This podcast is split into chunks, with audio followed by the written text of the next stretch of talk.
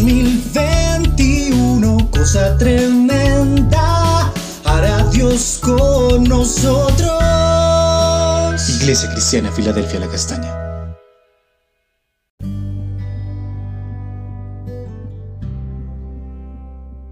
Amada Iglesia, Dios te bendiga. Continuamos con el altar familiar en el estudio de Juan capítulo 19, versos 31 al 33 que dice así. Entonces los judíos, por cuanto era la preparación de la Pascua, a fin de que los cuerpos no quedasen en la cruz el día de reposo, pues aquel día de reposo era de gran solemnidad, rogaron a Pilato que les quebrasen las piernas y fuesen quitados de allí. Vinieron pues los soldados y quebraron las piernas al primero y asimismo al otro que había sido crucificado con él. Mas cuando llegaron a Jesús, como le vieron ya muerto, no le quebraron las piernas.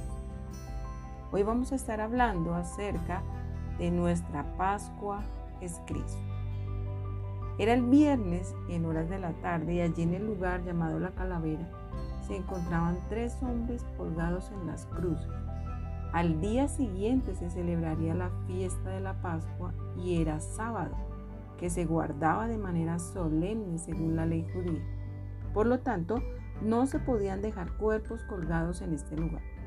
Cuando las personas eran crucificadas podían permanecer en agonía en una muerte lenta durante varios días aunque la posición de su cuerpo les producía una gran dificultad para respirar, ellas se apoyaban en sus pies y de esta manera lograban respirar y esto prolongaba el tiempo de su muerte.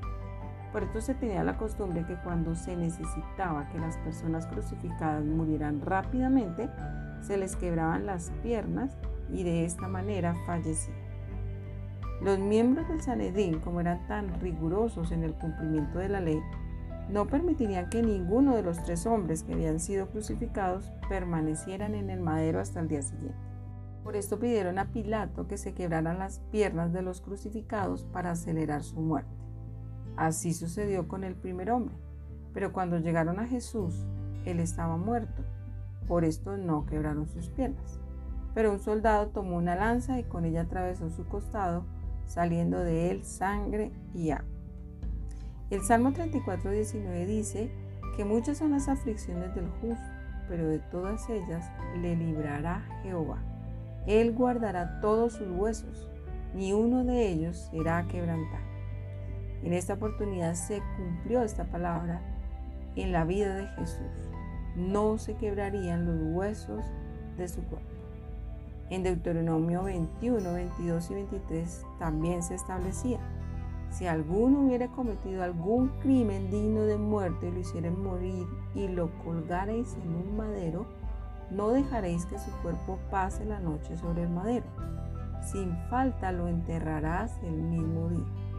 Porque maldito por Dios es el colgado y no contaminarás tu tierra que Jehová tu Dios te da por heredad.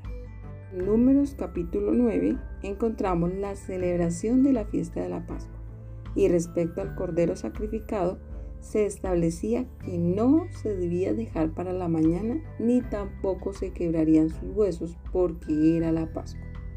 Esto mismo se cumplió en Jesús, quien se ofreció a sí mismo en amor por cada uno de nosotros como nuestra Pascua. El Señor Jesús en Mateo 26, 26 al 28, cuando celebraba la Pascua con sus judíos, lo manifestó cuando tomó el pan y lo bendijo y lo partió y lo dio a sus discípulos y les dijo que comieran de él porque ese era su cuerpo. Y cuando tomó la copa y dio gracias y le dio a beber a todos y les dijo, porque esto es mi sangre del nuevo pacto que por muchos es derramada para remisión de los pecados. En este momento el Señor Jesús estaba manifestando a sus discípulos todo lo que ocurriría posteriormente con su cuerpo, pero ellos no lo entendían. Él, como el Cordero de la Pascua, sería ofrecido en sacrificio por el pecado de todos los hombres. Su cuerpo se entregaría para remisión de los pecados y su sangre sería derramada para que todos pudieran entrar en ese nuevo pacto que Dios instituía con el hombre por medio de él.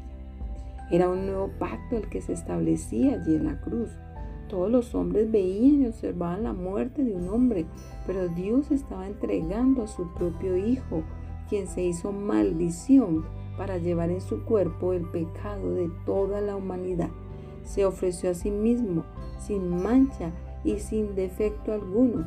Por esto, hasta la última gota de su sangre, se ofreció por amor a cada uno de nosotros.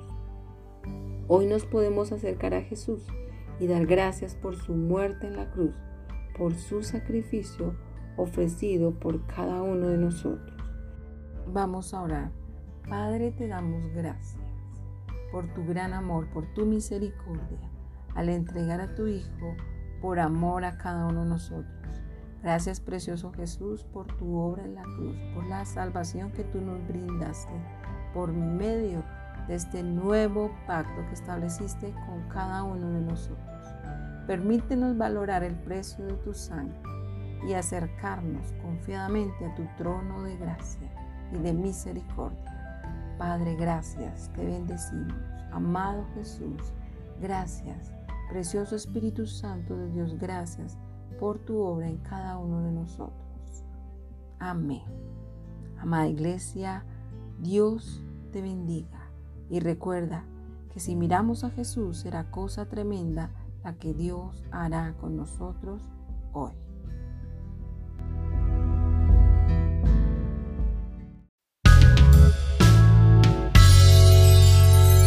2021, cosa tremenda hará Dios con nosotros. Iglesia Cristiana Filadelfia La Castaña